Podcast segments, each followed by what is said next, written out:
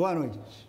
Nossa conexão está de volta no ar para todo o Brasil, pela TV Cultura e emissoras afiliadas e conectados ao mundo pelo UOL, YouTube, Twitter e Facebook. E vejam em que dia, o dia B de Biden, na hora K de Câmara, no fim da era de T de Trump.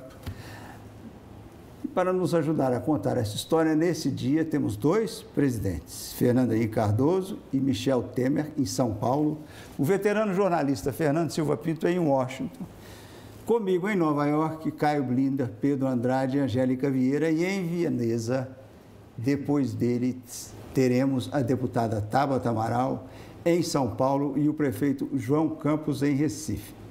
Bem-vindos, muito obrigado pela companhia de vocês. Nós vamos começar em Washington com Fernando Silva Pinto, que cobriu essa para ele a nona posse. Vai nos contar como foi, foram as tensões, esperanças e por que, que ele não estava lá no pódio junto com o Biden. Silva Pinto.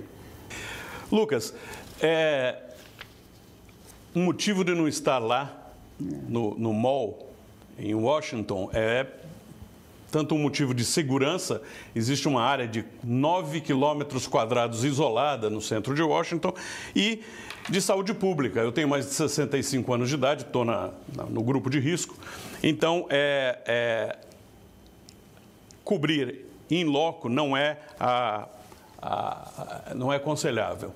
Mas essa, é uma, essa foi uma posse diferente de todas as outras que eu vi, que você viu, que todos nós vimos, porque ela acontece dentro de uma situação única em que a capital dos Estados Unidos tem uma zona verde, como já houve, por exemplo, em Beirute para separar muçulmanos de cristãos, como já houve em Bagdá para separar as forças é, americanas e europeias é, é, dos, dos, dos, das guerrilhas, das forças internas. Isso hoje existe dentro de Washington mas apesar da cidade estar cercada, com a presença de 25 mil soldados reservistas americanos, a cerimônia de posse foi uma cerimônia digna e muito bonita. As palavras que mais me, me é, é, marcaram, é, faladas pelo presidente Biden, que usou o termo união ou unidade nove vezes no discurso dele, foram as palavras em que ele disse que as forças que dividem a nação são profundas e elas não são novas. É, elas, a história americana sempre foi uma luta entre o ideal de que as pessoas são criadas iguais e a realidade dura de que o racismo, o nativismo, o medo e a demonização do alheio sempre separaram os americanos. Biden disse o seguinte: vamos ser claros, verdades e mentiras existem, e mentiras são ditas por poder e por lucro. Lucas, foi uma, uma cerimônia de posse de um país que parece que está num estresse pós-traumático. Foram quatro anos de mentiras é, catalogadas, 30.500 mentiras catalogadas pelo principal jornal aqui de Washington, o Washington Post. Foram quatro anos onde houve muita hipocrisia, muito narcisismo. E a cerimônia de hoje leva o país, pelas mãos do presidente eh, Biden, a uma a uma, a uma nova fase, uma fase de entendimento. Ele disse o seguinte: quem, aos que me elegeram, aos que me apoiaram, eu humildemente agradeço o apoio. Aos que não me apoiaram, eu aceito a posição de vocês. Isso é democracia. Mas não vamos fazer com que as divergências se tornem inimizades. Não, ou seja, a palavra de ordem dele, então, é a palavra é união, tá certo, isso, isso aí. E ele, é um, e ele, de fato, tem esse temperamento unificador. Esses 25 mil soldados parecem inéditos, mas a verdade é que ele, um, um editor brasileiro chamado Nilo Dante, que cobria, era editor do Jornal do Brasil, ele foi editor de quase todos os jornais no, no Brasil, veio cobrir a posse do Kennedy. E ele fala em 25 mil pessoas para proteger o Kennedy, que era o primeiro católico na presidência. Ah, então, não era inédito. E conta uma história muito boa que os jornais, que o Globo deu na primeira página, que era ah, o presidente Kennedy com a Jaqueline Onassis, com a Jaqueline, não que não nasce a Jaqueline, que saíram pro, depois daquele xarope dos bailes, foram para a casa do Joe Alsop, que era um amigo pessoal dele, um jornalista, e eles estavam na festa e um vizinho falou ali, que zona é essa? Essa duas da manhã, essa barulheira. Aí chamou a polícia, a polícia foi lá, mandou, botou o Kennedy para fora, mandou, acabou a festa, melou a festa. Hoje, você imagina se isso, alguém fosse na casa, na casa do Trump e, e falar, tá, acaba a festa aí. Vale lembrar que na posse do Trump foram 6 mil é. soldados e na do Obama 9 mil. É. Então é. há muito tempo não se via tanta, tanto soldado. E a ironia, só para já que está todo mundo dando um festival de números, hoje tem só 2.500 soldados americanos no Iraque e 2.500 soldados americanos no Afeganistão. Ou seja, para os americanos, hoje está mais perigoso tem mais aqui. Cabul e Bagdá. Sim. Olha aqui, é. O Fernando Silva Pinto nos contou o primeiro dia. E depois? Primeiro, eu queria que você elogiasse minha gravata que o Lucas Mendes me deu de presente. Gravata cívica. Em 79, né, Caio? Não, ele me deu na posse do Lincoln, a segunda posse. Mas é uma, uma gravata cívica, em homenagem à União Nacional. Ó, agora é o seguinte, eu acho que, falando sério agora, uh, vai ter um momento de tela dividida.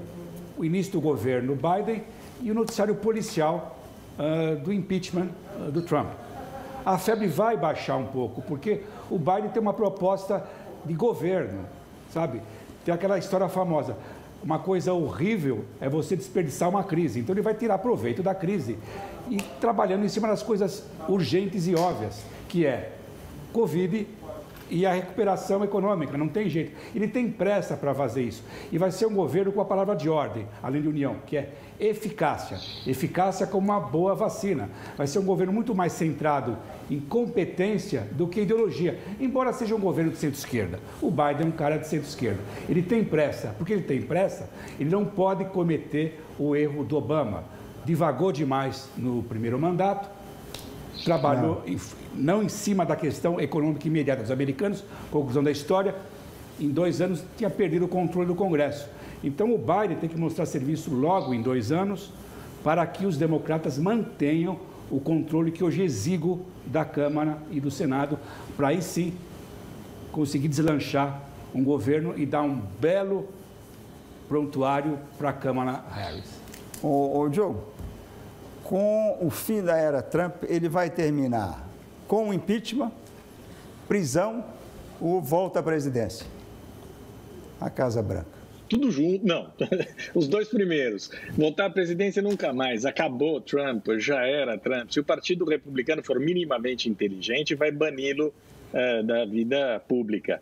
É a única maneira de salvar uh, o pouco que resta do, do, partido. Como eu acho que isso não vai ser feito, uh, o Partido Republicano pode ter muita sorte e ele ser preso daqui a pouco, uh, provavelmente ou por fraudes tributárias ou então por, pelo telefonema flagrantemente criminoso que ele deu para o secretário de Estado da Geórgia.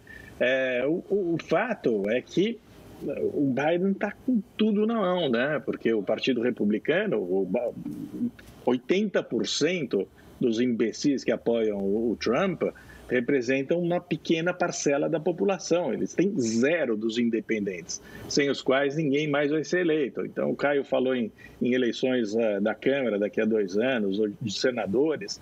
Uh, o Partido Democrata vai arrasar, vai ganhar a maioria absoluta em quase todas uh, as disputas. Está muito fácil para o Biden neste momento, porque tem o desastre da presidência Trump uma, uma, um cataclisma uh, que está indo embora e a gente tem que esperar apenas uh, que isso não degenere em células terroristas estilo Oklahoma.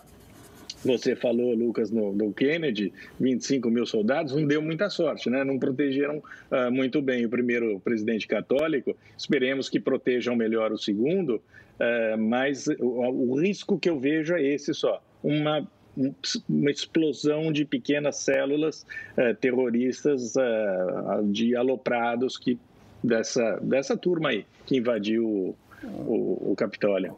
Bom, Dom Pedro. Diga. Antes de mais nada, quero dizer que é bom demais estar com vocês aqui de novo. Estava morrendo de saudade de olhar, olhar você nos olhos, Caio Blinder. A seis pés de distância, vê que... Ó, segura, segura, a gente tem o plexiglass aqui. Estou com saudade de você também, Diogo, tá? Não, Vamos não entrar... fique com ciúme. Vamos entrar numa área eh, que você conhece muito bem, que é a rede social e o poder destrutivo dessas redes. Tem, não tem, ela não tem um poder construtivo também?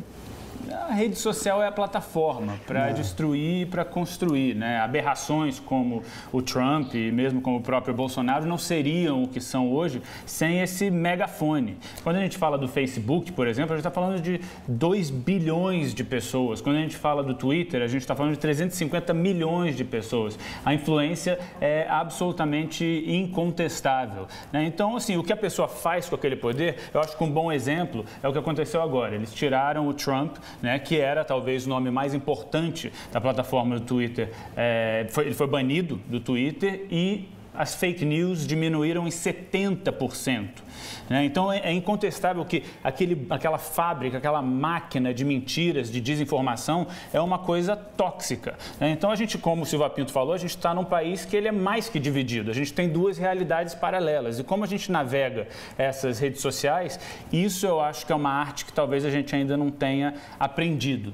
Né? O que é censura e o que é manter a segurança. Se eles podem, é, e pelo amor de Deus, eu não estou comparando o Trump a terrorista ou pedófilo, mas se, se se a plataforma tem o direito de ter as rédeas de crimes como aqueles, por que deixar essa desinformação desenfreada? Então, acho que é uma coisa que a gente vai ter que aprender com o tempo. E, essa é uma outra coisa que o Trump vai ser lembrado, é pela, pelo Twitter. Sem dúvida. Como é que é, é ele e as redes sociais. Agora, Caio, a gente estava conversando sobre aquele ataque ao Capitólio, que foi um negócio tão bárbaro, tão, tão sem precedentes, e fizemos, eu fiz até uma associação de como os, os bolcheviques tomaram o Palácio de Inverno na Revolução de 1917. E eu achei que fossem 700 caras, mas foram 12. 12 caras chefiados por um, maluco, pulou uma janela, entrou, o ministério estava todo reunido, ele prendeu o ministério inteiro. Os soldados que estavam para proteger o palácio se entregaram, aderiram à revolução então, eu não sei se atrás desse plano maluco de Washington havia realmente um plano é, organizado para matar os deputados, os deputados que eram contra o Trump, os senadores, e tentar tomar o poder, porque eles esperavam um milhão de pessoas. É. Infelizmente, os bolcheviques no método eram muito competentes. É. Lenin era competente, Trotsky era competente e toda a camarilha que estava com eles. Felizmente, a vanguarda do trumpariado, é. essa porcaria incompetente, esse exército de Branca Leone, essa foi nossa sorte. Aí eu concordo com o que nós podemos ter são essas células terroristas, coisas amadoras. É. Mas o nosso maior medo na história vai ser no futuro. Imagine se vier um Trump competente um demagogo Sim. que não é burro, que não é idiota, não. que saiba conduzir o povo como outros fascinam nós na história. E, e então, burrice, escapamos dessa. E mesmo com essa burrice, essa ignorância, ele foi capaz de convencer 60 milhões de americanos que uma eleição absolutamente justa é, é uma fraude. O que não é, mais uma vez, o perigo do megafone na mão de uma pessoa um como Um voto Trump. de louvor a Hillary, que não gosto de falar elogiar a Hillary, um voto de louvor a Hillary que usou a expressão deploráveis. Deploráveis. Estava correto. você, você vai ter a palavra final. Posso? Olha aqui, a palavra final posso, é o seguinte. Posso fazer um, um, um adendo ao que o Pedro falou? Claro. Veja, Pedro, nesse coquetel azedo do que você falou, ignorância, privilégio, racismo, eu acho que tem um elemento na, na, nas redes sociais que é dinheiro, grana. É, é, bitcoins, meio milhão de dólares em bitcoins foram distribuídos antes da invasão do 6 de janeiro. É, é, uma história que eu li recentemente, muito interessante, de um, de um blogueiro no, no estado do Maine, que, que no, no, blog, ele, é, é, a primeira coisa que, no, que aparece no blog é o seguinte: nada do que está escrito aqui é verdade. E aí ele desfia as teorias mais alucinadas. A, Hillary Clinton é, é, morreu porque estava trazendo imigrantes da América Central. O Trump recebeu o, o Prêmio Nobel da Paz porque resistiu às, às, aos controles climáticos. Ele ganha 15 mil dólares por mês. Uhum. E ele não, não acredita nas teorias, ele, na verdade, é um, é um liberal. E eu acho que, o, o, o Pedro, o, o, dinheiro que financia o extremismo não pode, não pode ser ignorado. Uhum. Ô, Diogo, você vai ter a palavra final aqui, mas é uma palavra curta. Você acha que o sonho americano psh, psh, evaporou? Sim, acho que vocês, vocês, vocês estão muito próximos, vocês estão traumatizados com o Trump, eu entendo perfeitamente. É, mas vai passar, já passou, já era, acabou. É, podem ficar tranquilos. E as redes sociais o, lucraram o mundo, muito com o Trump. O mundo agradece. Tá certo. Silva Pinto. Lógico, vão perder obrigado, dinheiro agora. Vão perder dinheiro. Muito obrigado, meu. Foi um prazer estar junto com você aqui nessa, nesse dia de estreia na cultura, volta no, da conexão e a sua companhia. E o que, Pedro, agora nós vamos com você para onde? Prazer vamos, é meu. Vamos comigo aqui, falando do, do miserável. É. A gente vai a Trump Tower. Ih, que, aliás, olha história, a história hein? por trás da Trump Tower. Eu serei breve, prometo. É. Mas a Trump Tower fica no lugar de, do que era uma obra de arte arquitetônica, talvez um dos prédios mais lindos de Nova York. Isso. E nos anos 70, apareceram alguns incêndios, os donos do prédio disseram que acreditam que foi tudo armado pelo Trump é. e o Trump conseguiu passar a perna em todo mundo. Nos imigrantes russos que, não, que eram ilegais, nos poloneses, é, nos, é, no governo, não pagava as taxas. Você lê o, o, currículo, o resume, você lê a é vida é do Trump. a palavra. Você vê que ele realmente passou a perna em quem ele pôde e faliu universidade, time de futebol, cassino, Atlantic City. E cá estamos. E virou presidente da República mas não, não por muito tempo, não, não mais presidente da República. E construiu aquela monstruosidade. Da Trump Tower, que é para onde a gente vai para comemorar a chegada do Biden. Que nós criamos esse um quadro novo no programa, que é baseado nesse logo lindo, desse desenho lindo que fizeram de Manhattan Connection. Manhattan numa placa, Connection na outra. Como se fosse uma placa de rua de Nova York, com as cores da, das ruas de Nova York. Então, essa, essa esquina, vamos para a primeira esquina do, do presidente com a destruição do Bonwit dela. Primeiro programa, última vinheta do Trump. Oi, Lucas. Para registrar o fim da presidência do Trump, seu segundo impeachment e o cancelamento de todos os seus contratos com a cidade de Nova York, hoje a gente vai até a Trump Tower, um símbolo arquitetônico da sua ostentação, da sua ascensão e, é claro, da sua queda. Vamos olhar.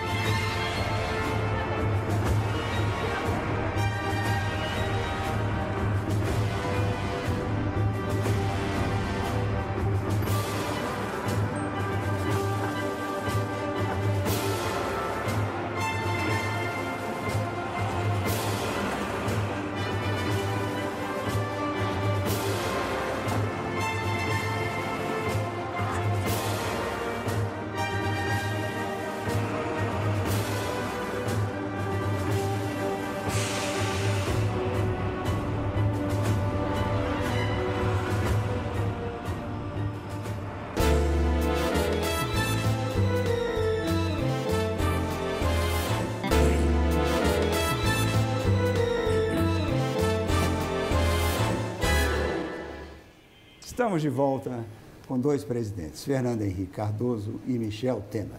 O presidente Fernando Henrique já esteve aqui uma dúzia de vezes. O presidente Temer é um calouro, é um batismo de fogo, e essa é a primeira vez que os dois estão juntos.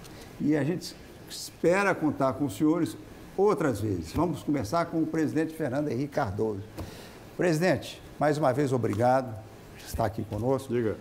Qual foi o senhor teve alguma conexão, algum contato com o presidente Biden? Não, eu não me recordo de ter visto o presidente Biden. Pode ser que eu tenha visto, mas não me, não me recordo. Eu estava tentando me recordar que presidentes eu conheci nos Estados Unidos. Claro, conheci vários, né? é, o Clinton, foi o mais próximo a mim, que eu conheci como melhor, a Hillary. Conheci também o Bush, pai e filho. Eu só não conheci mesmo o, mesmo o Obama eu conhecia, não conhecia o atual, o ex-presidente Trump. Também não fiz muita força para conhecê-lo, sinceramente. Não está fazendo falta. ah, para Temer... mim não, não faz nenhuma, na verdade. ah, presidente Temer, o, o senhor teve algum contato, teve com o presidente Biden? E, porque eu estou ouvindo que o senhor, o Brasil espera, já li de pessoas, ouvi de pessoas, que o senhor vai ser a ponte entre o presidente Bolsonaro e o presidente Biden. O senhor já está construindo essa ponte, é verdade isso? Não, em primeiro lugar, eh, eu quero dizer que eu estive várias vezes com o atual presidente Biden, porque nós fomos vice-presidentes é. na mesma ocasião, ele nos Estados Unidos, eu aqui é, no Brasil. Eu estive no mínimo cinco vezes em, com contatos, digamos, institucionais e pessoais com o presidente Biden. Né? Agora não há essa história de fazer ponte com o presidente Biden, com os Estados Unidos, porque essa coisa é institucional. Ou seja, quem tem que fazer o tratamento é um tratamento de país para país, em consequência de presidente para eh, presidente. Evidentemente, se houver uma solicitação no sentido de fazer uma se me permite uma, uma, uma, uma, palavra entre aspas, uma aproximação com o presidente Biden e eu tenho condições para fazer isso. Não me parece muito próprio, porque, volto a dizer, a relação tem que ser uma relação entre os países, institucional. Uh, se, eu, se eu, volto a dizer, se eu for instado a isso, é claro que eu farei com muito gosto. Acho que o Biden uh, sempre me tratará, como me tratou no passado, com muita consideração. Caio Blinder. Uh, presidente Fernando Henrique Cardoso, o senhor é uma pessoa madura, faz meia-culpa, assume erros. Levando em conta esse prontuário de uma pessoa madura, que conselho o senhor daria para o presidente Biden com base em algum erro que o senhor teria cometido politicamente? Ou seja, como lidar com a oposição, com a situação, como tocar um país? Vamos lá. Pelo lugar, eu acho que esse negócio de dar conselho não é um papel muito bom. Eu não gosto de dar conselho, porque as pessoas que, pretensamente são aconselhadas ficam meio ressabiadas. Então, eu acho que uma pessoa como, como o presidente Biden, que tem vivência americana conhece o Brasil e tal, não precisa de conselho. Eu acho que é preciso que as pessoas sejam como elas são. O mais fácil na vida é você ser natural, quanto possível. Né? Eu, com esses vários presidentes que eu conheci, também da Alemanha, da Rússia, toda a parte da França, hoje da América Latina, eu tinha uma, uma relação, quando eu tinha, era natural, eu dizia o que eu achava, o que eu pensava com abertura, mas sempre condicionado ao que disse o presidente Temer. Você, quando trata com outro Estado, de Estado para Estado, é diferente. Uma coisa é a pessoa, outra coisa é quando você tem um tratamento institucional. Eu acho que no caso do presidente Biden, eu vejo as hipóteses que estão ocorrendo, dá a impressão de que vai ser melhor para o Brasil do que o presidente Trump, que era mais avoado. Não sei se é melhor para o presidente Bolsonaro. Parece, a meu ver, eu não conheço o presidente Bolsonaro, nunca vi. Ele foi, era deputado, eu era ministro, senador, sei lá o quê, não conheço. Não quero, portanto, fazer julgamentos precipitados. Mas tenho a impressão que o estilo dele era mais próximo do estilo do presidente Trump, mais direto, mais aberto, mais desabrido. O povo entende isso como sinceridade, talvez enquanto que o presidente Biden é um político mais escolado. Eu acho que vai ser, do ponto de vista das relações com o Brasil, a relação com os Estados Unidos, que é sempre uma relação delicada, porque os países têm muita proximidade, mas também têm interesses que às vezes se chocam, vai ser mais fácil você ter relação com o presidente Biden, com o presidente Temer, que eu conheço, pode confirmar ou negar, do que foi com o presidente Trump embora o presidente Bolsonaro parece que se dava bem com o presidente Trump. Então você vê que isso é uma apreciação muito subjetiva.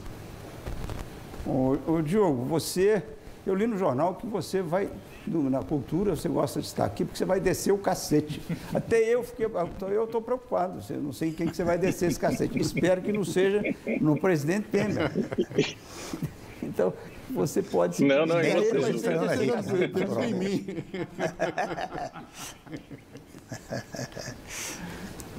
Presidente Temer, uh, o, o, Bolsonaro sempre macaqueou o, o, Trump e vai macaqueá-lo também em 2022, uh, depois de, da, da, da, derrota nas urnas, uh, ele vai tentar dar um golpe. Uh, todos nós sabemos disso. A vantagem de ter um imbecil na presidência é que ele é absolutamente transparente.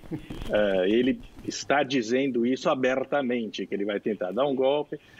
e está constrangendo o TSE, o TSE sobretudo, nós, a gente sabe como é que ele está se mexendo. Os Estados Unidos se livraram de seu golpista com dois impeachments. Não, dois.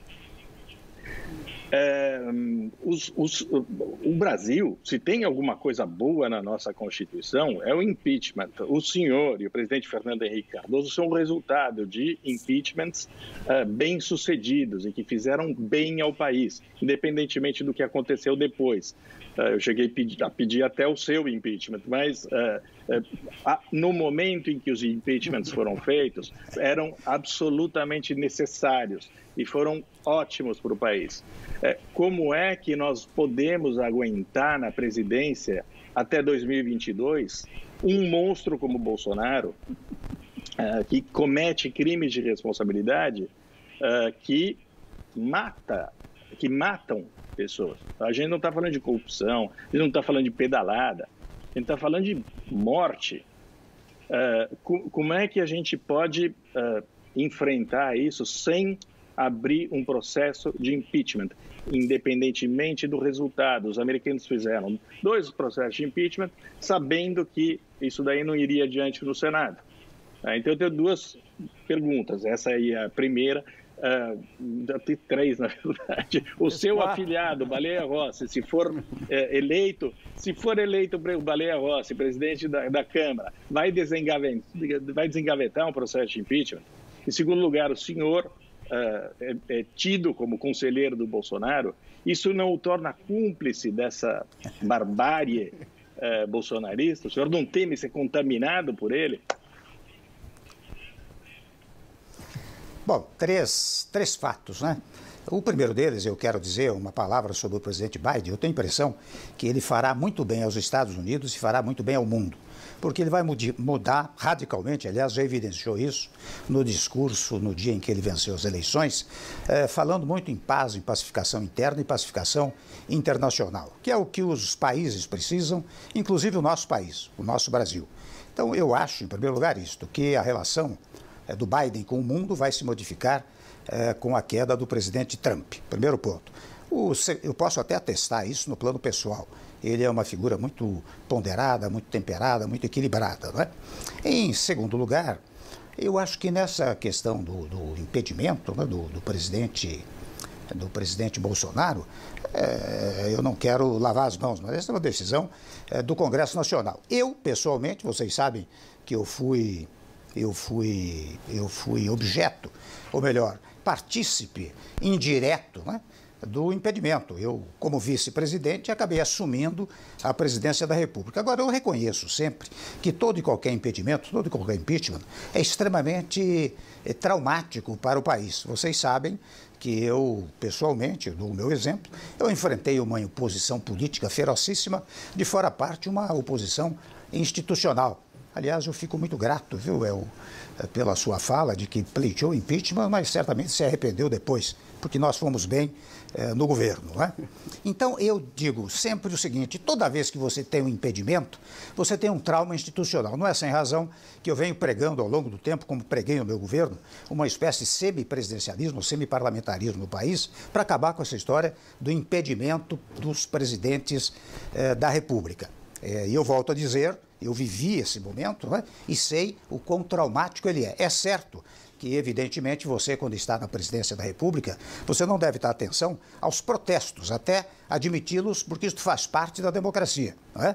Você não deve protestar contra os protestos. Você deve deixar os protestos irem à frente, como deixou o presidente Fernando Henrique ao longo dos seus oito anos de governo, como eu, mais modestamente, nos meus dois anos e meio de governo também deixei e fui à frente fazendo reformas fundamentais eh, para o país. Agora, é, essa questão do, do eu ser conselheiro do, do, do, do Bolsonaro, isso é uma fala, penso eu, equivocada, porque eu faço como o presidente Fernando Henrique. Eu não dou conselhos. Quando me pedem, eu dou palpite. Quando me pedem, e simples palpites. Porque eu acho, eu acho até indelicado eu dar um conselho para um presidente da República que foi eleito com 60 milhões de votos, 58 milhões de votos. Quando me pediram, eu dei alguns palpites. Mas quando dou palpites, eu não dou em função do presidente. Eu dou em função da sanidade política do nosso país, em função do Brasil. É isso que eu faço. Eu digo uma coisa ou outra, dos palpites, né? Para dizer, é melhor para o Brasil uh, que seja assim.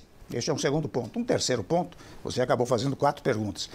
Um terceiro ponto é a questão do Baleia Rossi. Né? As pessoas dizem muito que ele é muito ligado a mim e se ele vai ou não é, propor o impedimento. Eu confesso que não saberia uh, responder, até porque não sei ainda quem vai ganhar as eleições. O que sei do Baleia é que ele é uma figura muito ponderada, muito equilibrada, e eu penso que, e aqui vai uma coisa muito institucional, sabe, que é o seguinte, um presidente da Câmara dos Deputados não pode ser nem posição, nem oposição, nem situação. Ele tem que ser o que é, presidente da Câmara dos Deputados. Portanto, levar adiante os projetos que sejam de interesse do país. O presidente Fernando Henrique, eu tive a honra de presidir a Câmara dos Deputados duas vezes sob o império, sob o comando do executivo do presidente Fernando Henrique. E ele se recorda que eu ajudei muito o governo, mas quando havia uma ou outra coisa que o governo propunha e que eu achava difícil, eu ia ao presidente, o presidente me dava naturalmente essa liberdade, sobre dar a liberdade, é uma determinação constitucional, a harmonia entre os poderes. Eu ia lá e dizia, presidente, isso daqui não vai dar, isso vai ser difícil, vai ser complicado, ele logo compreendia e não tocávamos à frente. Então, digo eu, o balé, eu penso, estilo. Então ele vai comandar como presidente da Câmara, não será nem situação nem oposição. Ora bem, se vier às mãos dele um pedido de impedimento com sólidos fundamentos jurídicos e fáticos, porque também você não pode, só porque se pediu impeachment em função de uma oposição ao presidente, levá-lo adiante. Você tem que ter fundamentos sólidos para levar adiante, porque ele é um mero deflagrador do processo de impedimento. Vocês sabem que depois você tem que ter a comissão especial para ver se aprova ou não aprova, depois a Câmara dos Deputados tem que julgar a procedência da acusação, e depois da procedência da acusação, se procedente a acusação, tem que mandar ao Senado Federal para o Senado, então, julgar. É um longo processo e tumultuado no nosso país. Para o meu paladar, eu confesso o seguinte, eu, eu, concordo com as críticas que vocês estão fazendo, que todos fazem, concordo com elas, mas para o meu paladar político, o ideal é que nós tivéssemos eleições. Quando chegar a eleição, você muda tudo, porque esta é a fórmula democrática de você é, mudar o país. Então, digo eu, é, eu não posso dizer nada sobre o impeachment ou não, porque essa é uma função é, do Congresso e, no particular, vocês disseram bem, do presidente da Câmara dos Deputados. Né? E finalizando, eu quero dizer isto, viu? eu não, não dou palpite, muitas vezes me pedem para dizer, não dou conselhos, muitas vezes me dizem para fazer uma ou outra sugestão, eu faço, mas em benefício do país e não em nome eh, do presidente. Portanto, viu, Diogo, não há nenhuma cumplicidade aí nessa. Só se for cumplicidade com o Brasil. Aí eu sou cúmplice da prosperidade do nosso país. Não tenho dúvida disso. Você acha que impeachment é indigesto.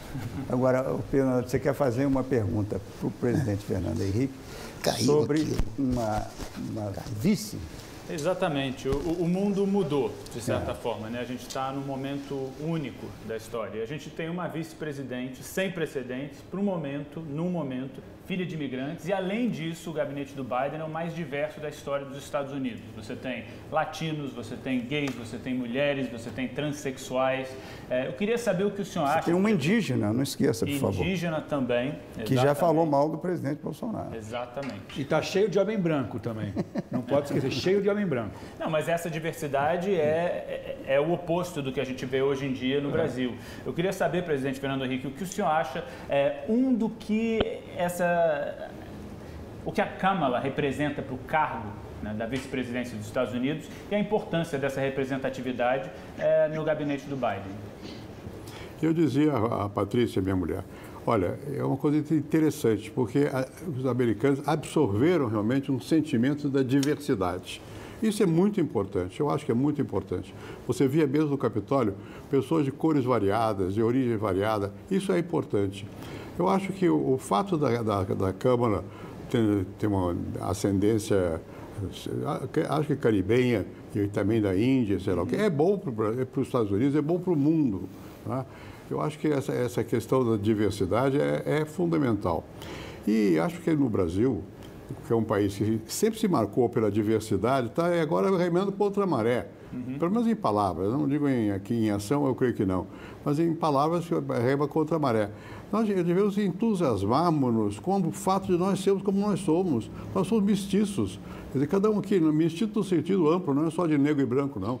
Também, mas além disso, você tem árabe, você tem japonês, você tem brasileiro, você tem tudo. Tem alemão, tem italiano. Isso é muito bom.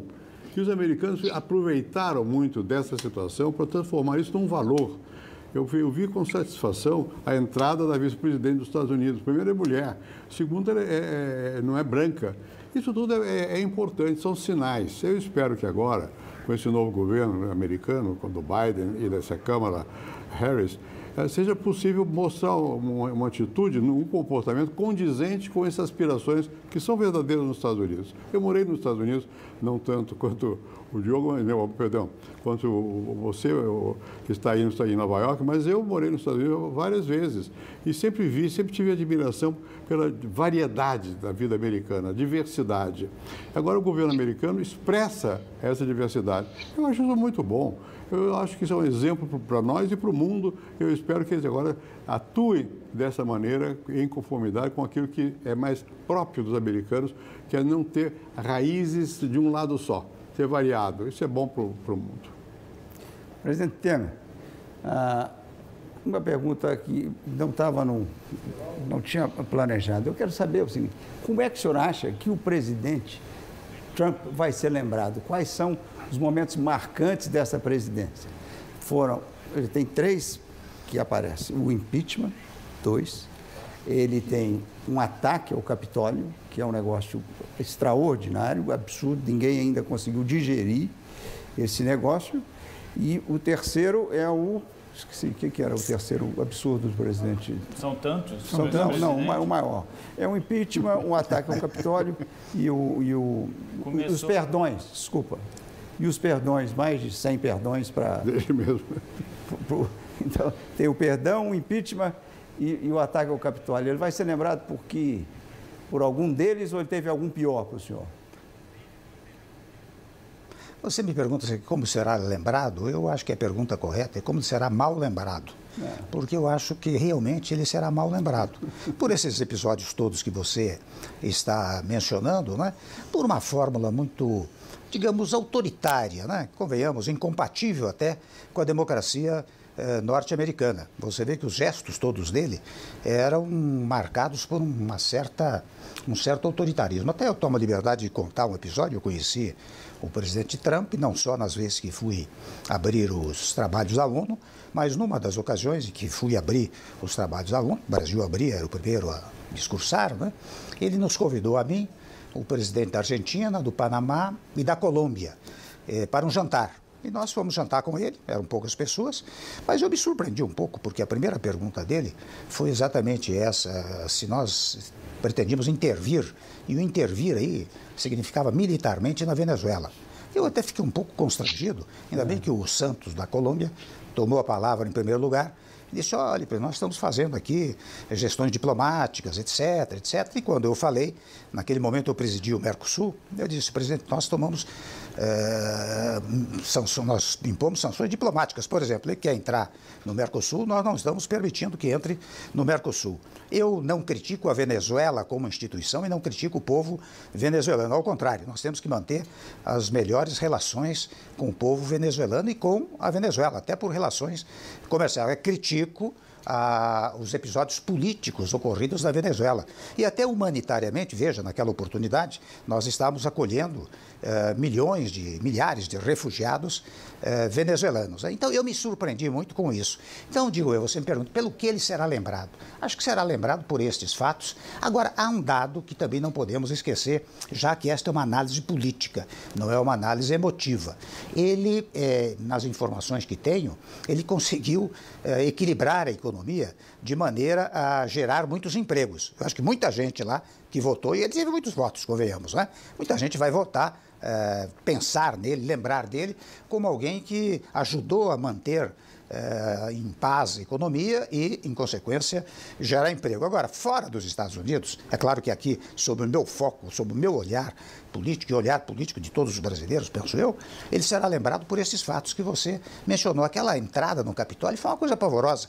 Aqui no Brasil, de alguma maneira, não é, presidente Fernando Henrique? É mais ou menos comum. Você entra lá no parlamento. Nos Estados Unidos, não é. Isso é uma violação brutal a um dos instrumentos mais solenes da democracia, que é o poder legislativo. Então, acho que este episódio do Capitólio será onde ele será mais mal lembrado em relação a todos os demais. E, se você me permite, os 400 mil mortos. Isso que eu ia falar. 400... Esqueci do Covid. Ah, bom, claro, claro. Covid claro. é lembrado pelo claro, Covid, claro, pelo ataque ao Capitólio e também um outro, de ter fabricado a mentira que a eleição foi roubada. Depois de perder 62 claro, processos sem dúvida alguma. nos tribunais, ele espalhou é. essa mentira, colou é. e, e, aquela multidão foi invadir o Capitólio. Mas agora nós vamos para o intervalo, primeiro é. com a Angélica, sobre os nossos antigos estúdios. Vocês estão vendo, nós estamos num estúdio num lugar muito lindo aqui, é o nono andar do Hotel Fazano, ah, na Quinta Avenida. E, e, e, lá em cima tem um terraço que será um estúdio do, no verão, quando a gente sair da, e, e, do, e do, fora do Covid também. Faremos de bermudas, chinelos, né? O nosso telespectador Informal. não Quem pode, pode, né? Nós, nós, nós, não estamos vendo, né? Nós não estamos vendo. Angélica, qual a história? Não. do complexo Rockefeller Center, construído nos anos 30, dentro da agência Viz News Reuters, no sétimo andar, que nasceu o Manhattan Connection. Tínhamos acesso ao jardim privado com vista para a Catedral de São Patrício, na Quinta Avenida. Aqui ficava a loja da Varig e no 27º andar, o consulado brasileiro. Podíamos assistir à patinação no gelo. Esse foi o nosso segundo prédio, 747 da Terceira Avenida, mais moderno e construído nos anos 70. Outros inquilinos eram as missões internacionais de vários países junto à ONU, incluindo a missão do Brasil. O prédio sofria supostos ataques e tínhamos que evacuar no meio do deadline. Fugíamos para o pub ao lado com a equipe da BBC, enquanto você e o Caio trabalhavam. Saímos contra nossa vontade em 2001 para o novíssimo prédio da Thomson Reuters no Times Square. Nosso estúdio era de frente para a praça, mas tivemos que bloquear as marcas nos billboards. De lá, assistimos os balões do Thanksgiving e a bola do Ano Novo. E foi daqui que acompanhamos as torres quando caíram. Em 2011, voltamos a um prédio Art Deco, em Tribeca, conhecido como AT&T Ligações Internacionais.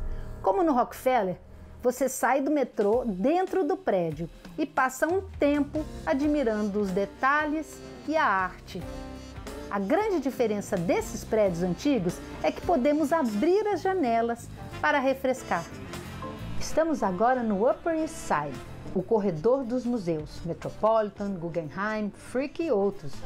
Esta área é conhecida como Gold Coast, ou a Costa de Ouro, porque é uma das mais caras da cidade e também um patrimônio tombado. Chegamos ao Fazano Fifth Avenue, construído em 1870 e agora totalmente reconstruído. Somos recebidos com toda a pompa e requinte. Podemos esperar no lobby para subir para o estúdio, ou melhor, tomar um refresco no Bareto. Pride and Joy de Rogério Fazano, orgulho e alegria. Prometo trazer o Pedro para fazer um drink para o Lucas e para mim, e água para o Caio. É difícil sair desse lugar tão aconchegante e cheio de detalhes, com uma parede com imagens clássicas de celebridades e momentos de Manhattan. Daqui, subimos para a cobertura. E essa é a nossa privilegiada e lindíssima vista. Aqui aos pés a Quinta Avenida, ali o Plaza, Central Park South e acabamos no Lincoln Center. Vamos acompanhar as quatro estações do ano no Central Park. E lá longe vocês vão ver o Dakota. Essa construção foi feita tão longe do centro da cidade que recebeu o nome de um dos estados mais longe de Nova York. Essa é uma das histórias que estamos vendo por aqui. Vamos acompanhar daqui a cidade a se reerguer.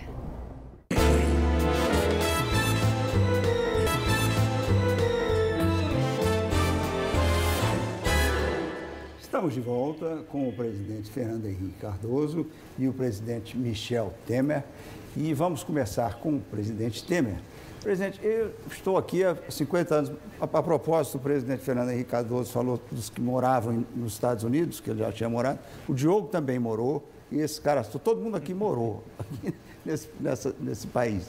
Mas o presidente Temer, eu não lembro, em 50 anos, de uma imagem, nem no tempo da ditadura, uma, um Brasil com uma imagem tão ruim feito hoje. O senhor se lembra? Eu confesso que também não, sabe? Lamentavelmente.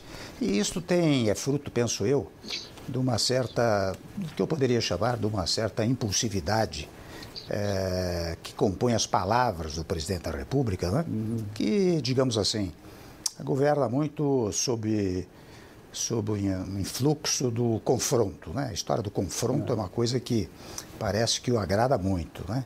É, o que, a meu modo de ver, é, não é útil nem para ele, nem para o governo e, naturalmente, para o país. De outra parte, a questão do meio ambiente. E você veja, uma coisa curiosa, veja como as palavras são, são importantes. Né? É, eu confesso que essa história, vou dizer aqui, desmatamento, aliás, incêndios na Amazônia, né? Isto sempre aconteceu.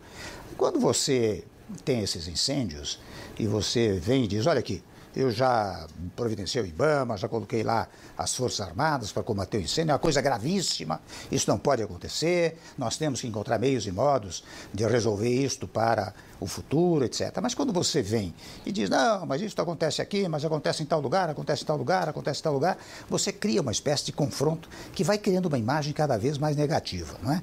Depois, ademais disso, o presidente Fernando Henrique mencionou que Estados Unidos é o país em que se acolhe a diversidade. Né?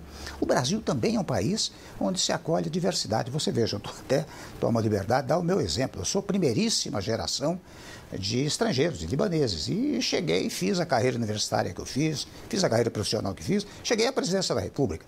Isso não é fácil em qualquer país. Portanto, o Brasil também é um país vocacionado para a diversidade. Quando quem está no governo condena muitas vezes essa diversidade, isto cria um problema uh, externo, um problema de má imagem uh, no exterior. Eu acho que nós precisamos recuperar essa imagem que o Brasil tinha. Era o país da solidariedade, o país da paz, o país da harmonia. Uma harmonia, digamos assim, que não é porque o presidente queira, porque nós somos sub, submetidos ao texto constitucional. É porque a Constituição determina. Só para vocês terem uma ideia, a palavra paz, no preâmbulo da Constituição, e preâmbulo vem de preambular, quer dizer, antes de entrar no texto, né?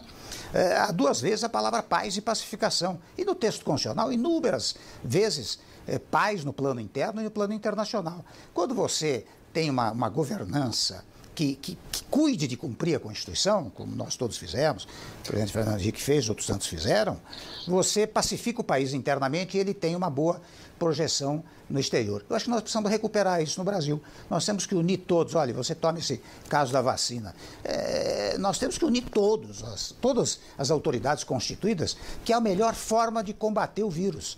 Porque o vírus, acho que com a devida licença, o vírus se aproveita dessa diversidade política, desse confronto político que existe no nosso país. Né? Nós não podemos ter isso. Então, isto, isto, se você pregar um pouco isso, você cria uma boa você recupera a imagem do país. Você imagina, com essa imagem tão ruim que o Brasil tem, o homem que fez o pacote uh, comercial do da América Latina com a União Europeia me disse que o país com o maior lucro, o maior superávit comercial em 2020 foi o Brasil. Para mim foi uma tremenda novidade. Mas o senhor mencionou o vírus e o Diogo quer saber alguma coisa sobre o Covid do presidente Fernando Henrique Cardoso. Diogo presidente Fernando Henrique, este daqui é um, é, um, é, um, é um programa velho, com debatedores velhos, convidados ainda mais velhos, uh, e nós estamos comentando a posse do presidente mais velho, mais velho da história dos Estados Unidos, em meio a uma epidemia que extermina, sobretudo, velhos. Uh, a sociedade americana reagiu à negligência criminosa do Trump, elegendo um, um, um representante das vítimas. Uh, quer dizer, ele é um, é um, é, um, é um velho, não só um representante da velha política, ele é, um, ele é velho. Uh, ele estava do outro lado, uh, se comportando dignamente, com a máscara, uh, mantendo o distanciamento social. O senhor, eu pergunto primeiro como sociólogo, o senhor acha que uma sociedade tão jovem quanto a brasileira pode ficar do lado da, da razão ou vai aceitar o discurso neonazista do Bolsonaro eh, de que é possível exterminar eh, uma camada da população e que isso pode trazer um progresso eh, econômico? Porque eu, eu fiquei profundamente frustrado com a resposta do presidente Temer, mas eu já esperava por ela. É, o impeachment é traumático. É, traumático é cloroquina, tra, traumático é sabotar medida restritiva ou quarentena. Traumático é, é boicotar vacina, é falta de oxigênio em Manaus. Isso daí é traumático. Então, por favor, eu sei que o senhor quer esperar também até 2022 para a gente se livrar dessa, desse monstro que está na presidência. Uh, me, me, dê, uma, me dê uma, uma pequena satisfação, por favor. Um pouco de pressa. A gente tem pressa. E a gente tem pressa e o programa é curto, então deu. tem o Caio que, tá, que quer participar da conversa. Deixa ele responder, o presidente não precisa. Então, primeiro é o seguinte, você está longe daqui do Brasil, está vendo, vendo de longe, está com mais pressa do que nós, mas nós temos pressa também. Eu acho que a situação está ficando cada vez mais difícil. Olha, eu era senador, depois, fui constituinte, era senador, eu nunca fui favorável ao, ao impeachment, eu votei Fazer o quê? Chegou uma certa hora, no caso de uma pessoa com quem eu me dou até, que é o ex-presidente Collor. Eu votei a favor do impeachment dele. E, bom, por quê? Porque há momentos que você mesmo queira ou não queira, assim, as coisas se impõem. Depende do comportamento de quem está no governo. Depende, não, não, depende só da vontade da gente, não. Depende do comportamento. Se o presidente Bolsonaro continuar agindo da forma que ele tem agido até hoje, digamos, sem respeito àquilo que é fundamental para nós, agora a saúde, a vida, é claro que ele está brincando com fogo. Eu não quero atear fogo. Eu, eu prefiro que, como, como o presidente Michel Temer, esperar a eleição. Mas é, isso não depende de. Não, não, dele não. Eu não, não votei nele, não votarei nunca. Eu, eu sou contra ele. É, ele queria me fuzilar, mas eu não teria caráter se eu for, no mínimo, se eu não quisesse sobreviver, né? Então, é, não, não, mas não é por isso só, não. Eu sou contra ele pelo que ele faz, pelo que ele pensa, pelo que ele diz, pelo que ele provoca. Né? Essa questão do, que foi dita aí, do nós contra eles, é uma coisa muito, muito primitiva. Você, não, quando exerce a presidência, é o contrário, você tem que simbolizar o todo. Mesmo que você saiba que existe o nós contra ele, você tem o seu lado, você tem que simbolizar o conjunto. É? Isso está precisando aqui no Brasil. Falta um sentimento de, que, de, de comunidade nacional. Aqui está para dar a impressão de que somos inimigos uns dos outros. Isso, e acabamos sendo a, a responsabilidade de quem exerce a liderança, o, o poder. Né? O poder do presidente Michel Temer, o meu é relativo. Nós temos palavra. Mas quem tem a pena, quem pode tomar decisões e tal, não somos nós. Mas, de qualquer maneira, nós também temos que tomar, tomar posição. Eu acho que aqui no Brasil não, ninguém pode escapar de dizer o que pensa, não deve escapar. Quem tem, tem responsabilidade política tem que exercer essa responsabilidade com responsabilidade. A palavra é essa. Tem que ter responsabilidade política. Quer dizer, não precisa acelerar o processo, mas também não pode fechar os olhos. E, e muitos aqui estão, não estão vendo que nós estamos indo mal. Eu não sei se é o pior momento da visão do Brasil no exterior. No, no, no tempo de que havia regime militar aqui, a visão era muito negativa também. E havia tortura. Não existe isso hoje. Né? Não existe é, o mesmo risco que nós tínhamos. Eu tinha medo, pessoalmente, eu tive na OBAN, OBAN é a Operação Bandeirante aqui em São Paulo, eu vi gente torturada. Quer dizer, isso não existe no Brasil de hoje. Não existe no mundo de hoje. O mundo mudou. Né? Não estou dizendo que seja menor ou maior, porque isso é muito relativo. Mas eu acho que nós temos que exercer a nossa capacidade de falar, no mínimo essa. Exercer a nossa pressão no sentido de dizer, olha, do jeito que vai, vai mal. Por lá de fora, reproduzem algo que está acontecendo aqui. A questão da Amazônia, que foi mencionada aí há pouco. Minha mãe nasceu em Manaus. Eu conhecia a Amazônia, eu dormi na mata com os militares mais de uma vez. Eu gostava da, da, da experiência da Amazônia. Pô, mas não é por isso, isso é uma coisa de experiência pessoal. Está se vendo, os jornais estão dizendo porque estão pegando, tocando fogo mesmo. Está vendo a expansão do pastoreio, não sei o quê. Eu já vi isso lá mais atrás, há muitos anos que vem vindo. Está se agravando. É grave. Hoje no mundo, se há uma coisa que toca as gerações mais jovens, é a questão do meio ambiente. E não toca por acaso, eles estão sentindo que essa coisa não vai bem. Né? Estão percebendo que realmente é uma degradação do meio ambiente que é perigosa para a sobrevivência das pessoas, do ser humano e para a sobrevivência do planeta. Né? Então eu acho que é preciso que o governo expresse esse sentimento. Eu confio nessa diversidade brasileira. Eu não acho que porque seja inevitável uma reeleição do atual presidente. Pelo contrário. Eu acho que depende do quê? Depende de existir quem seja um candidato que seja capaz de expressar um sentimento uma, um, do povo. Candidato não se inventa. É, é, há momentos em que aparecem e, nesse momento, tem que ser capaz de tocar na sensibilidade da, da, da população, no geral da população. Né? E eu, eu, sinto aqui, na, pelo menos aqui em São Paulo, um sentimento de que nós estamos nos acabrunhando às vezes tem vergonha das coisas que são ditas, às vezes até pelo próprio presidente. Né? Não quero exagerar também nesse, nesse sentido, não é só ele. Mas acho que nós temos que ter responsabilidade e na hora necessária, que é já, que é já, tem que começar a dizer as coisas como são. E não jogar a culpa, ah, porque estão publicando lá fora, estão vendo deformado que está pegando fogo na Amazônia. Está pegando fogo na Amazônia, está errado isso. Né? Nós temos que, que dizer, proclamar que está errado. Não tem emprego. Não tem emprego porque tem uma crise mundial, eu sei. Mas o que, é que nós vamos fazer? O que, é que nós temos... Na verdade, o governo tem feito alguma coisa. O Congresso é, fez uma coisa muito importante, foi generalizar um apoio. Eu sei que nessa, nessa, há riscos, às vezes, até para o equilíbrio econômico. E daí? O que vale é a vida, em primeiro lugar. O Congresso teve a sabedoria de votar pela vida, votou, deu um recurso, vai acabar o recurso agora. Bom, o que, é que vai ser feito? Isso aí é, é, é, urgente, nós temos que pensar nessas coisas. Nós não vivemos um momento fácil no Brasil, é? nós estamos num momento bastante difícil no, no, no, no nosso país, mas isso não é, não é razão para nós nos excusarmos de expor-nos, dizer como, o que nós achamos ao povo, ao país, com clareza. Pode estar errado, o presidente Michel pode estar errado também, nós todos podemos estar errados, mas nós temos a obrigação de, com o máximo de sinceridade, de dizer, ó, do jeito que vai, vai indo mal. Se nós acharmos isso. Está né? Tá indo completamente mal? Não. A economia não está tão mal assim em comparação. Ela vai mal. Tem, quem está no desemprego não está querendo ver comparação nenhuma. Está querendo ver o meu emprego, está mal.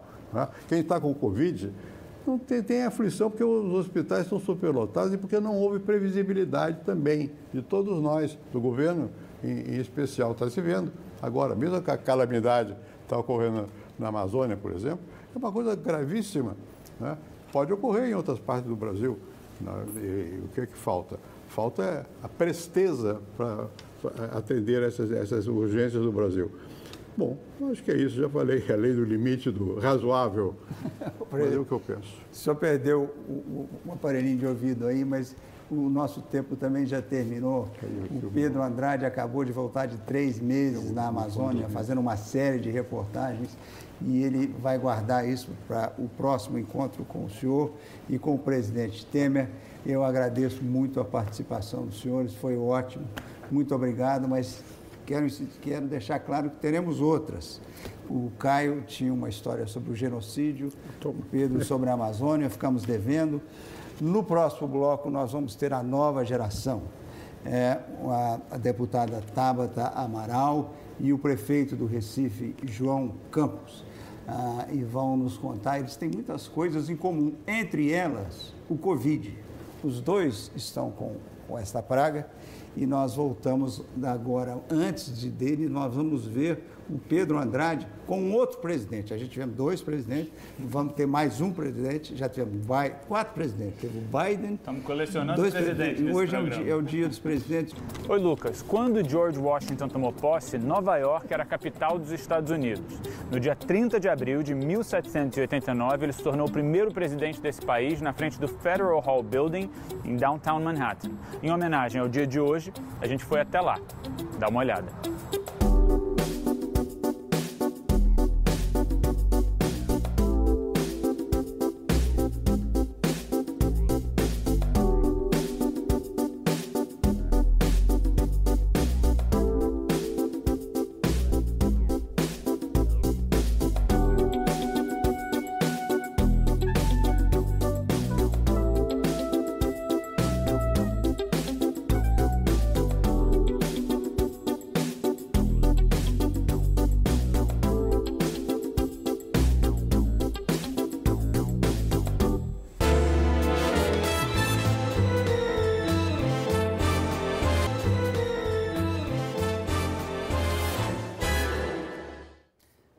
Estamos de volta com a deputada federal Tabata Amaral e o prefeito de Recife, João Campos.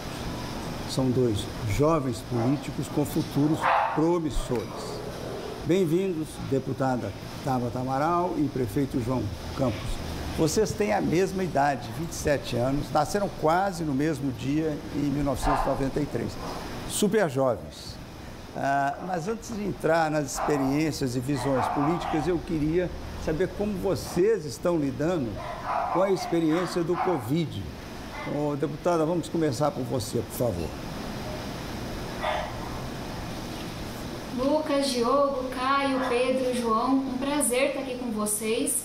É, do ponto de vista pessoal, feliz de saber que passei por essa junto com a minha família, estamos todos bem, mas do ponto de vista de nação, como cidadã, bastante preocupada.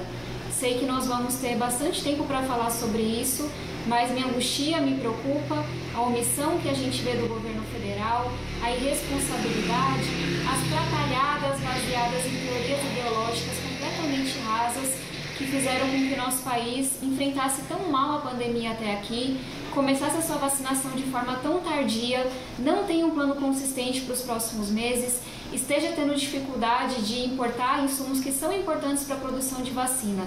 Então, enfrentando com esperança, enfrentando com coragem, mas muito preocupada com o nosso país nesse momento.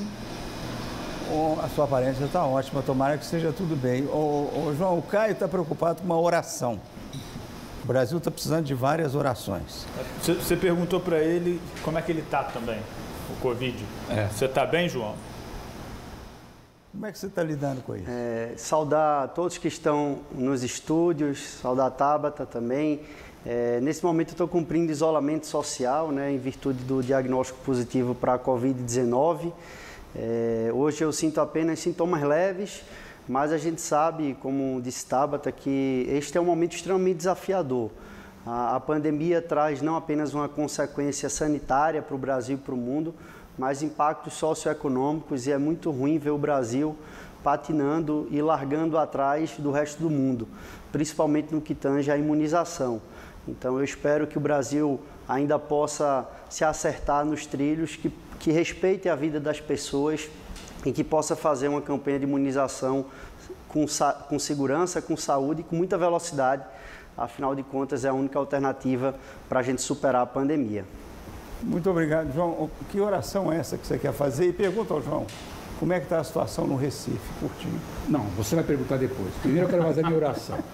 João, é o seguinte... Ninguém me obedece. São, é o centenário da oração dos moços é o discurso de, que o Rui Barbosa fez para os formados em Direito na Faculdade do Largo de São Francisco de Direito em São Paulo. Era um discurso com orientações éticas e profissionais como os jovens deviam se comportar. Acaba de assumir o poder nos Estados Unidos o presidente mais velho da história, o Biden, com 78 anos. O teu bisavô, Miguel Arraes, tinha essa idade, 78, quando ele foi governador pela última vez em Pernambuco. Eu queria que você fizesse uma oração aos velhos, que você desse uma dica como esses velhos têm que se comportar no poder. Nós estamos na mão deles. O Biden é o homem mais poderoso do mundo desde o meio-dia desta quarta-feira. Caio, hoje é um dia muito importante, é o dia onde a democracia celebra uma vitória. Não há outro regime mais importante, especial, justo do que o regime democrático.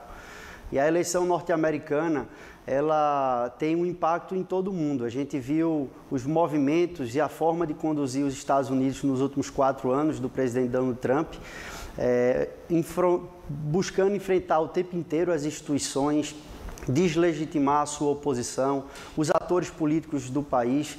Tudo isso é muito ruim e inspirou outros países a seguir o mesmo caminho, inclusive no Brasil.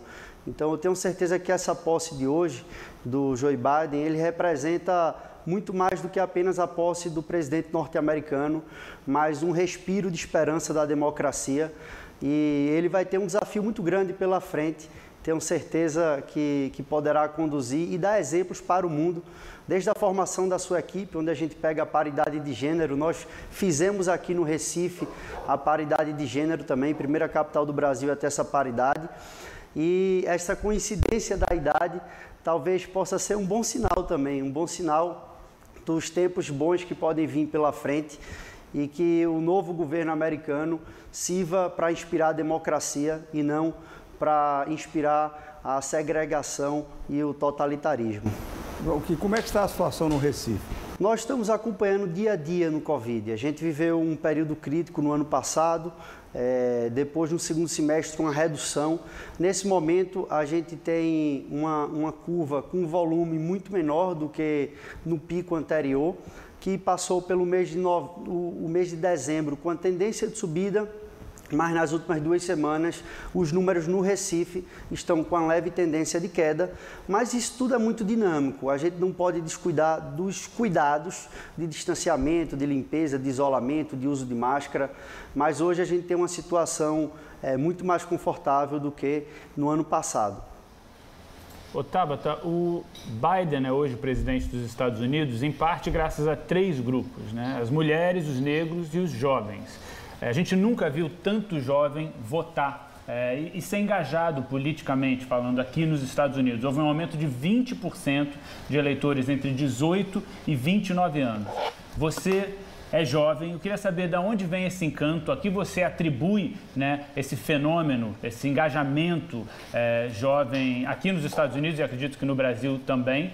É, e também queria saber qual a relevância né, dessa participação jovem na democracia. Pedro, é, eu entendo que tanto o Biden como a Kamala, e aqui falo com muito orgulho que os Estados Unidos têm hoje sua primeira vice-presidente mulher negra, eles entenderam que o Trump, que o Bolsonaro, que essa crise da democracia que a gente está vivendo é, ela não, não é dessas pessoas, ela vem de um conjunto mais amplo. Há muito tempo que a população não se sente representada pela política. E não é diferente aqui no Brasil. Então, esse engajamento de você trazer a população negra, de você trazer as mulheres, trazer a juventude, é absolutamente necessária. E falando do nosso caso, nas eleições municipais aqui em São Paulo, nós tivemos mais brancos nulos, brancos e abstenções do que pessoas votando no hoje prefeito Bruno Covas. E aí qual é o desafio que fica para a gente? Entender o que está acontecendo no Brasil, talvez desde 2013, que é esse descontentamento, esse não se ver na política, e aí eu tiro duas lições. A primeira é que representatividade importa no sentido de que as pessoas querem ver esse diploma de realidade representado na política. Pessoas que conhecem o dia a dia da escola pública, do ônibus lotado, que, que representam. A nossa população é jovem também, é feita por mulheres também. E aí tem um outro desafio que a gente carrega, que que, enfim, não tem uma solução simples, mas que é trazer de volta essa boa política. Eu fui eleita no ano 2018 em que se falava muito da nova política. E eu cheguei na Câmara e me deparei com pessoas com trajetórias completamente diferentes da minha, algumas com algumas décadas a mais nas costas, mas que faziam o mandato de uma forma bacana. E tantas outras, como o próprio presidente Bolsonaro, que não tinham nada de novo. Então, acho que o nosso desafio, ocupando esse lugar, nesse momento de crise tão grande de representação, é colocar em prática a boa política. A forma como a gente monta equipe, como a gente destina emenda parlamentar, as inovações, as provocações, o combate à desigualdade. Então eu tenho esperança, mas nossos líderes aqui no Brasil, mais jovens e mais velhos, têm que entender essa crise de representatividade entender que o que a gente tinha antes já não vai servir daqui para frente. Você ouviu a Tabata? Você queria perguntar alguma coisa ao João sobre o, o compromisso dele com a nova geração, que ele vem de uma, de uma família tradicional política. É, é, bom, bom, depois das respostas broxantes dos ex-presidentes aos meus apelos pelo impeachment do Bolsonaro, finalmente alguém se engajou nessa causa. Tabata e o cachorro da Tabata também, que estava latindo até agora. Somos três já. É alguma coisa. É, vocês, obviamente, representam, sim, jovens, bonitos, o futuro da política brasileira, é, mas eu vejo uma contradição aí. A, Tabata, sem dúvida nenhuma, é uma novidade absoluta. Você, João, representa o que o Brasil tem de mais velho, no sentido de que você é fruto de uma dinastia política, uma oligarquia, a gente vê em todos os lugares, a Semi Neto, o, o, filho do Renan, o filho do Jader Barbalho, uh, o filho do César Maia, o, o 01, 02, 03, é, com o presidente da República que fica é, escondendo, acobertando as porcarias que eles fazem. Até quando o Brasil vai viver sob esse regime de filhotismo e isso não atravanca a modernidade, o progresso do país? Veja, Diogo, primeiro eu discordo da forma como você coloca, que isso é a coisa mais velha e atrasada. É, isso, a forma colocada dessa maneira é uma espécie de preconceito, né? Afinal de contas, você, antes de me conhecer, já julga por eu ser filho de ou neto de. É, quando eu fui eleito deputado federal, com a maior votação da história do meu estado, por exemplo, eu tive 460 mil votos e representei a confiança de quase meio milhão de recifenses e pernambucanos no parlamento. Agora, na condição de prefeito eleito mais jovem da história do país, eu vou ter mais uma vez a oportunidade de representar. E eu posso lhe dizer que eu tenho meu pai Eduardo Campos e meu avô Miguel Arraes como referências na minha vida. Lógico que a forma de fazer política muda com o tempo, mas o objetivo deve ser o mesmo, o objetivo de enfrentar o maior problema brasileiro, que é a desigualdade social. Agora, para montar minha equipe no parlamento, por exemplo, eu fiz uma seleção pública, fiz um edital para destinar 5 milhões de reais de emenda, conseguimos montar uma equipe, ser o primeiro prefeito do Brasil de capital a montar um secretariado com paridade de gênero. Então, eu ser filho de alguém não me limita nem me enquadra em determinado tipo de forma de fazer política. Eu estou aqui para representar a esperança de tantos recifenses e acho que esse conceito de de, de, nova política, por exemplo, como Tabata falou, é um conceito vencido. O que vale é você fazer a política da forma certa, representando as pessoas, defendendo a democracia, combatendo desigualdade social. E aí eu tenho na minha vida referências que é meu pai meu bisavô, mas como eu disse, são referências na minha vida é, e isso não pode ser apenas um carimbo que me torna incapaz de alguma coisa. Muito pelo contrário, as pessoas do Recife, por exemplo, é, viram a capacidade que eu poderia ter de governar a cidade e confiaram em mim. E agora eu estou aqui na condição do prefeito do Recife. Diogo, até que enfim alguém te deu um cacete, hein? Até que enfim você levou. alguém discordou. Agora. Não, todos, todos discordaram de mim até agora. Lucas, o que, que você está falando? Todo mundo discordou de mim. Ai. Ô, João, você disse que o maior problema do Brasil é desigualdade econômica e social, é isso? Muita gente acha que é desigualdade de renda. É, não é apenas de renda, a gente tem uma desigualdade de conectividade, de acesso à educação, é, em, em, tantos outros aspectos. E o único caminho, o único caminho indutor mesmo de reduzir desigualdade é construir um fortalecimento da educação pública gratuita, de qualidade e que seja universal. É, esse vai ser o foco do meu mandato aqui como prefeito, foi o foco do meu mandato como deputado, é a missão de vida de Tabata também, eu sei disso, e a gente tem que focar verdadeiramente. Se a política tirar o discurso de defesa da educação apenas da boca e colocar na prática, no orçamento, na qualidade e no tempo da gestão de um, de um governante, a gente vai fazer diferença no Brasil. Ô, Tabata, vocês, tá... só uma pergunta. Vocês estão namorando? Isso é fato? Sim. Ah. Bom, um casal bacana. Espero que não seja tema da nossa conversa, mas fato é. Provocou até uma reação aí. E agora está funcionando bem a distância. Tenho aqui Alguém seis gritou. prontos para me defender. Agora a gente tem uma professora como primeira dama também, a Jill Biden, o que é ótimo. Eu só tenho uma, uma observação rápida. Eu, quando entrei nessa bancada, eu tinha a idade de vocês, mais ou menos. Isso foi 12, 13 anos atrás. E hoje eu olho para trás e eu vejo como eu era inexperiente. A diferença é que eu chego aqui e falo uma bobagem hoje, daqui a duas semanas eu falo duas bobagens. Você na outra bonito. Generosidade sua. Mas o que vocês fazem tem um impacto na vida das pessoas. Vocês questionam essa inexperiência? Como vocês navegam essa, essa juventude né? e esse poder que vocês têm hoje? Pedro, com certeza é uma responsabilidade gigantesca e talvez até maior do que você tenha trazido na sua pergunta, porque quantas mulheres jovens olham para o parlamento e vão ter eu como uma das poucas pessoas para quem elas vão poder olhar? Eu penso muito nisso. Que se eu errar, aquelas pessoas, é, e quando errar, porque sou ser humana e erro sempre, elas vão se perguntar se ali também é um lugar para elas. Mas a resposta que eu lhe trago é que eu tenho muita certeza que idade não é passaporte para fazer coisa certa, não.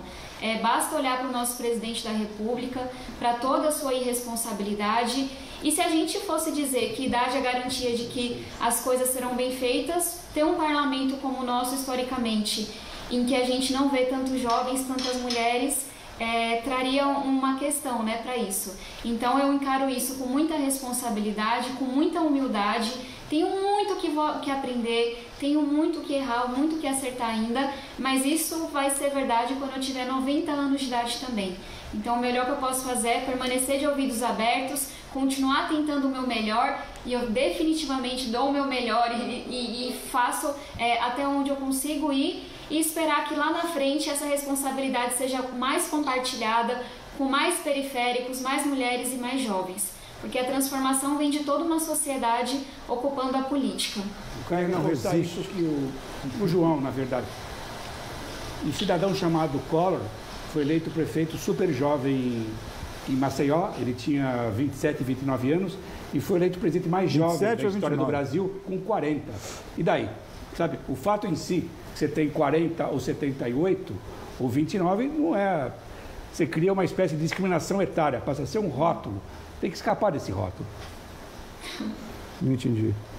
Eu estou dizendo que não importa a idade deles, se eles são bons de política.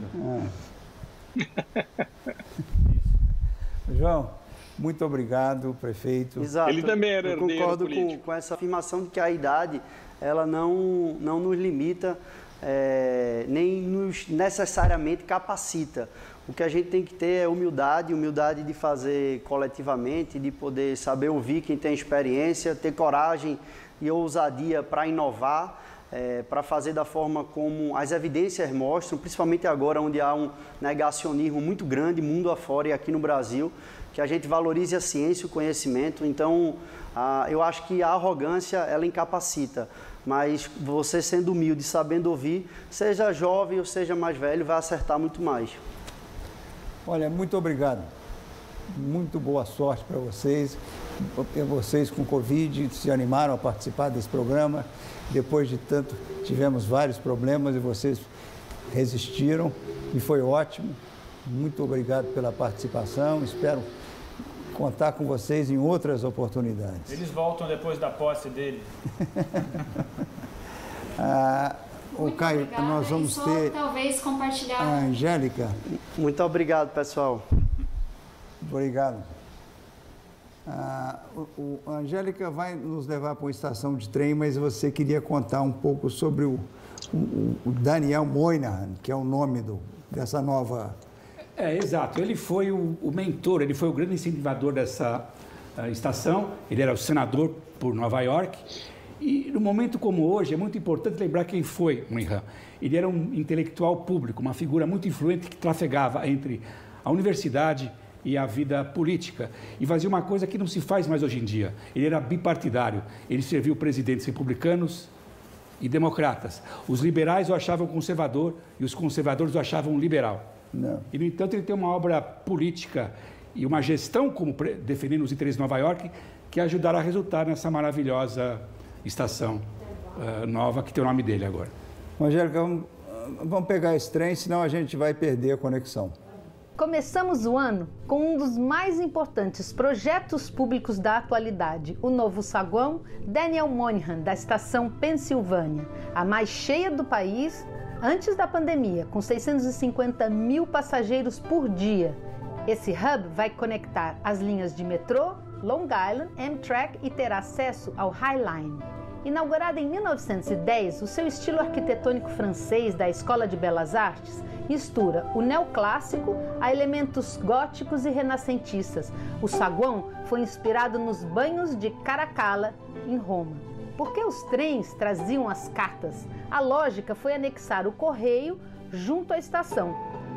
Depois da Segunda Guerra Mundial, o trânsito de passageiros diminuiu e começou a fase da decadência da estação. Em 62 começaram os planos para sua demolição.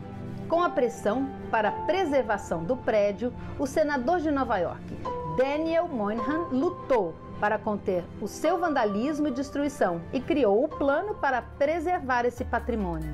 Com dinheiro público e privado, o novo saguão com 28 metros de altura e teto de vidro e treliças de ferro vai iluminar instalações permanentes de artistas internacionais. Os nova-iorquinos, apesar de felizes, estão cobrando lugares para sentar e estacionamento de bicicleta. O governador Como acabou de anunciar seu plano de infraestrutura de 306 bilhões de dólares para investir no futuro de Nova York e agora ele tem o apoio do novo presidente Joe Biden. Por mais sombrio que 2020 tenha sido, esse saguão traz a luz literal e figurativa. Lindo lugar.